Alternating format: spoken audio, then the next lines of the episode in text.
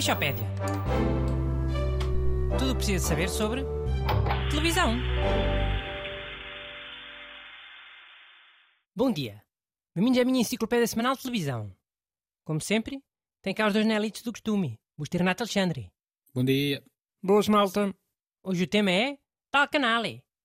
Um dos programas de humor mais marcantes da televisão portuguesa, hein? Fez anteontem 39 anos que estreou. Vocês nem eram nascidos. Eu já era nascido, olha. Tinha 5 anos. Tá, não tinhas idade para compreender. Deves já ter visto repetições mais tarde. Já. Por acaso de antes repetia boé. Entretanto, também nunca mais via dar. Pois. Por isso é que eu vou explicar aos ouvintes o que é que era. Aos ouvintes mais novos e aos ouvintes estrangeiros. Então, ah, aquilo era tipo um canal. E, e pronto, o, o Herman e os outros atores faziam coisas. E era de rir. Eu fartava-me de rir. Mano, explicaste tudo mal. Vá, aquilo era tipo um canal falso. Depois tinha sketches que eram simulações de programas de televisão.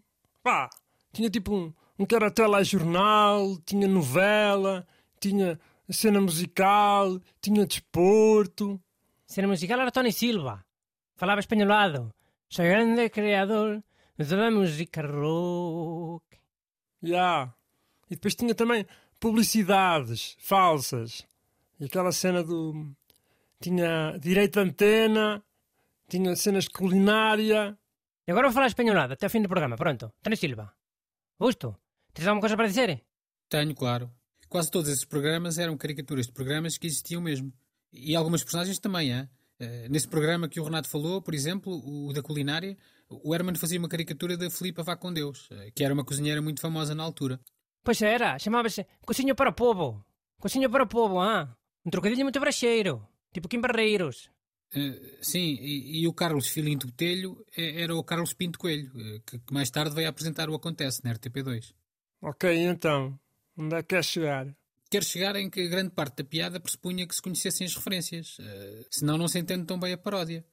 Mano, não concordo, mano. O programa tinha personagens que não eram inspiradas em ninguém famoso e ficaram para sempre. Pá, tipo, a Maximiliana, os Teves, era tudo Olha que a. Maximiana não é do tal canal, oh, Renato. É de um programa que deu depois. que me lembro do nome. Hermanias. Não é Hermanias.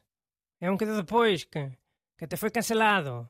Ah, sim, tens razão. Hermanias era aquilo do Serafim Saudade. E há isso. Pá, é tudo personagens que não eram a parodiar ninguém, pelo menos conhecido. E a malta ainda hoje curte bem essas personagens. Eu não estou a dizer que a malta não curte. As personagens são ótimas. Mas se entenderes as referências, a coisa tem ainda mais piada, ou não? Já, potencia, já. Mas o humor bem feito é mesmo assim.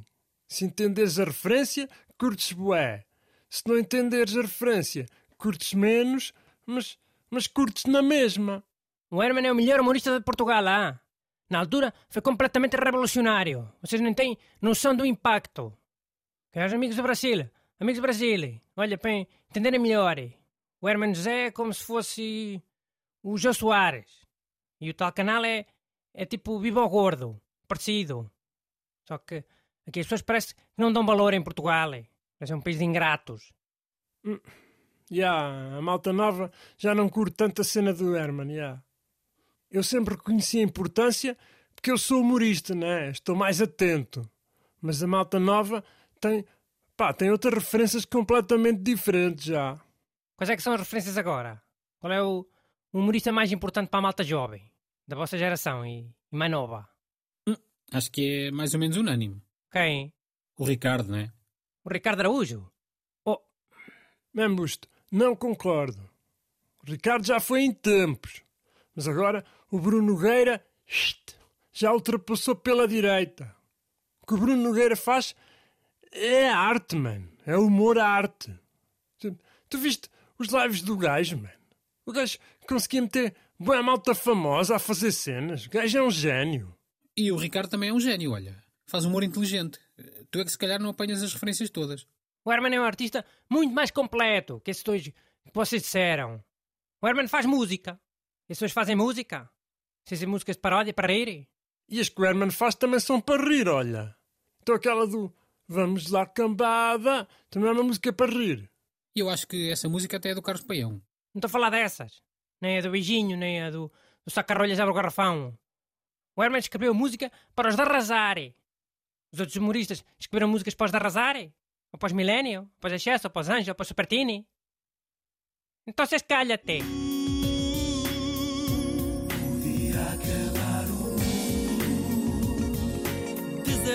A ponte sobre o Tejo.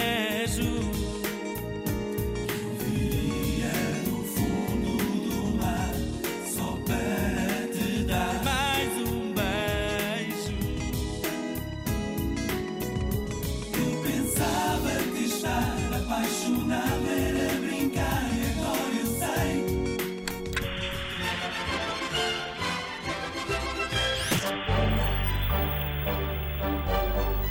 Aleixopédia. Tudo precisa saber sobre televisão.